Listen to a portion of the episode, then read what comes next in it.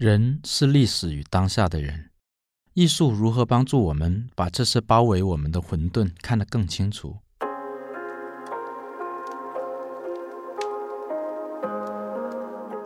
大家好，我是廖伟棠，欢迎收听廖伟棠书评，冷眼热心，前卫有言。今天我要跟大家分享的是漫画家大友克洋的阿基拉，阿基拉。我们来谈一谈，在二零二零年如何致敬一九六零年。阿基拉隐藏的更深的预言是什么？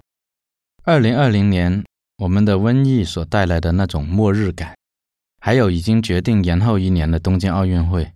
这两点其实都早已被三十多年前的这个划时代的巨作《阿基拉》被预言了。很多媒体都说，作者大友克洋是一个时空穿越者。其实不必神化这一位动漫艺术家，因为他早已被我们看作大神级的了。只要我们去爬说他和阿基拉的脉络，就会发现这种预言啊是理所当然会出现的。日本现年六七十岁的艺术家，大多数都是所谓反安保一代的后生，也就是所谓的后运动一代，包括生于一九五四年的大友克洋了。生于一九五三年的森田童子，生于一九五一年的押井守，生于一九四九年的村上春树，生于一九三六年的若松孝二。如果我们一路的回溯上去，在一九六零年代的安保抗争的时候，他们分别是六岁、九岁、十一岁、二十四岁。所以严格的来说，只有若松孝二算得上是反安保一代的同代人。他。和大他四岁的大岛渚与这个激动的时代密不可分，但也和那个时代一起遁入虚无与绝望。但是所谓的同代人不是天然的，而是要后天成为的。像村上春树，他在运动之后开了个酒吧，好像是一个逍遥派，但他在他的小说里注入的时代的倦怠和不忿的感觉。其实比所谓的太阳族的石原慎太郎和所谓的透明族的村上隆，他们的亢奋和颓废更像那个时代的产物。而森田童子呢，他执着于唱他哀悼的歌谣，也比七八十年代那种花花绿绿的日系摇滚乐团深入那个时代的含义。而押井守则从那一代人的怀疑精神出发，取到了 cyberpunk。对虚拟人生的反思，创作了《攻壳机动队》，而成为一代宗师。大友克洋和他的阿基拉也是宗师级的，但他比押井守更加难以归类。这部凝聚了数代人的精神的作品里面，有左翼的叛逆，有朋克的虚无，有无政府主义的自觉，有武士精神的变异，有末世的虚无，有反人类中心主义的否定。也有尼采超人的回响，他所设定的近未来科幻场景跟《攻壳机动队》一样颓废，但更加现实主义，仿佛是小林多喜二他们那一代日本的早期的共产主义者眼中那个残忍又毫无诗意的阶级社会。如果我们比较阿基拉的漫画版和动画版的不同，就会发现两者虽然基于同样的设定，却被发展成很不一样的两个作品。两者的差异流露出一个更为复杂的大友克洋。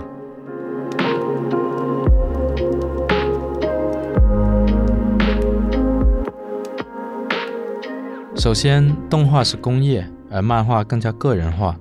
因此在漫画里，大友克洋仅仅靠两三位助手和几位编辑的协助，精雕细琢出一个二十世纪初左翼写实版画般的深度世界。更惹人反思和勾陈，而动画因为要吸引追求感官刺激的娱乐型观众，就必须把戏剧性和画面动感都放大了，难免就把情感的细腻随着细节一起损失了许多。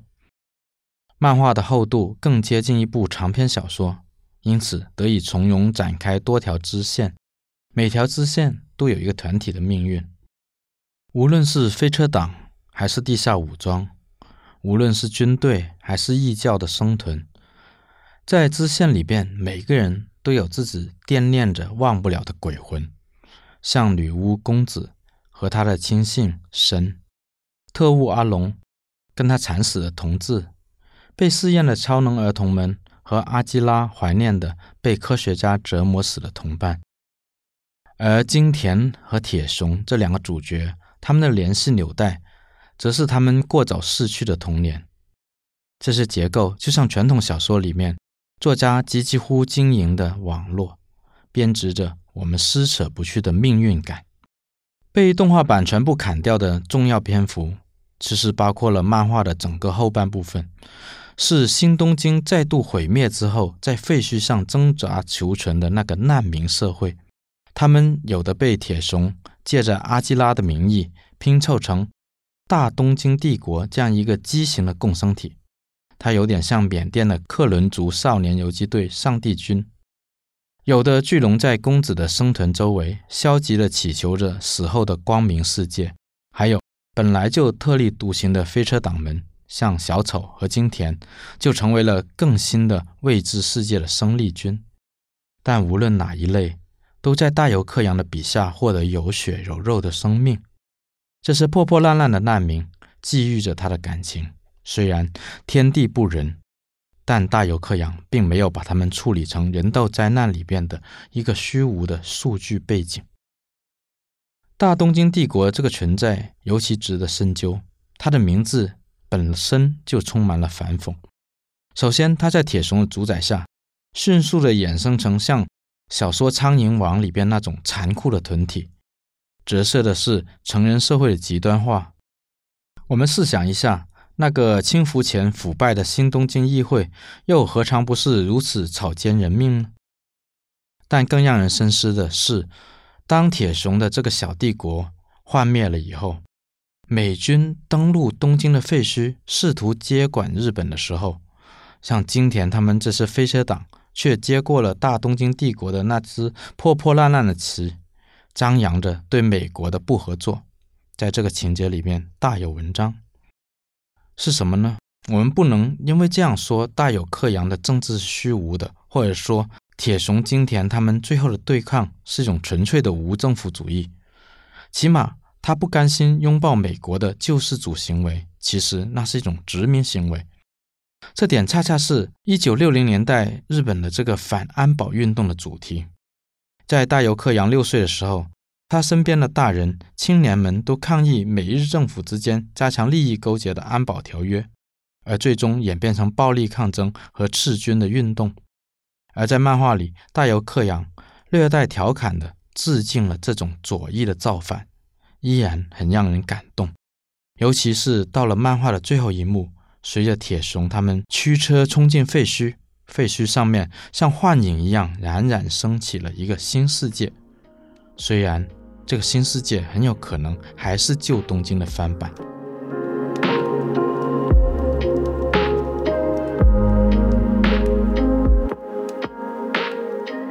动画里用另一种方式处理大友克洋的怀缅与致敬，同样是旧日的理想主义者阿龙。他成为了被政客利用的雇佣军，同样是新的理想主义者会，他被阿龙的英雄形象诱惑，差点成为新的炮灰。但动画电影版里边有更强烈的政治暗示，反帝的旗帜一开始就出现在街头抗议里，在警局里边，革命者的炸弹是废掉的，虽然他喊着只有革命万岁，而金田这样的小混混。也懂得用革命的名义去把妹，会依然成为其中一个救世者，而龙的角色却获得截然不同的命运。他被他的政客组织枪杀了，最后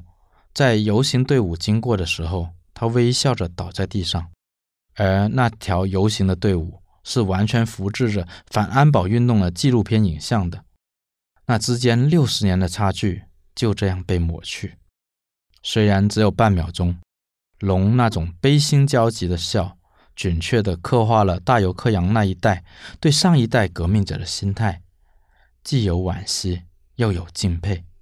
这比大友克洋在他的早期短篇《毛发》里边所描写的更加悲催。后者那些窝藏在未来的美好新世界里的嬉皮士遗族，以自身的不洁来对抗整整有条的日本社会的脆弱。龙的笑，因为看到他。武夷为继的革命理想，换了一种洪水般的方式席卷了这个旧世界，然后他倒在血泊中，血也将席卷这个世界。大友克洋无疑是能看出革命的这种矛盾的，投射在阿基拉的创作意识里，是如何处理个人主义和集体主义的问题，这也是日本现当代文学处理的重要主题。漫画里阿基拉是一个具体存在，反而因此被格子为芸芸角色之一。至于反抗铁雄的人，则是黑泽明的七武士那样的，每一个配角的每一个自觉不自觉的举动。都可能会改变历史的进程。这种由个人主义组合成的集体能量，在电影里边有所减弱。虽然电影里边讽刺的说，阿基拉的能量存在在每个人身上，但电影里面大部分依然是金田和铁雄之间那种漫画英雄式的对决。二零二零年是否真的可以致敬一九六零年呢？阿基拉里的叛逆和反思显得如此令人惊艳。也许就因为他恰恰创作在那个最不理想主义的一九八零年代。今天看了阿基拉，更为五味杂陈，因为瘟疫把我们身处所谓盛世的这个时代的里面的那种虚弱也彻底的结春了。东京奥运其实就像一个象征，在某些反殖民主义者的眼中，奥运会本来就是一个靠拢西方价值的笑话。它是一个虚构的世界大同的乌托邦，注定要被反乌托邦掉。它所象征的那个新东京，就像我们的所谓盛世，在阿基拉漫画里，它动辄就被砸得稀巴烂。病毒就像漫画里面那种无以名状的神秘能量，负责摧枯拉朽。如此，二零二零年的这次浩劫。只不过是一九六零年代，那些渴望世界从头再来的革命者的愿望的一次延迟了的爆发，而阿基拉把这种预感用最清晰的线条描绘了出来，这才是他最伟大的预言。下一回廖伟棠书评冷眼热心前卫有言节目，我将要谈植田正治的写真世界，女儿眼中的摄影家人生。和大家分享家和沙丘两个植田正治的舞台，欢迎继续收听。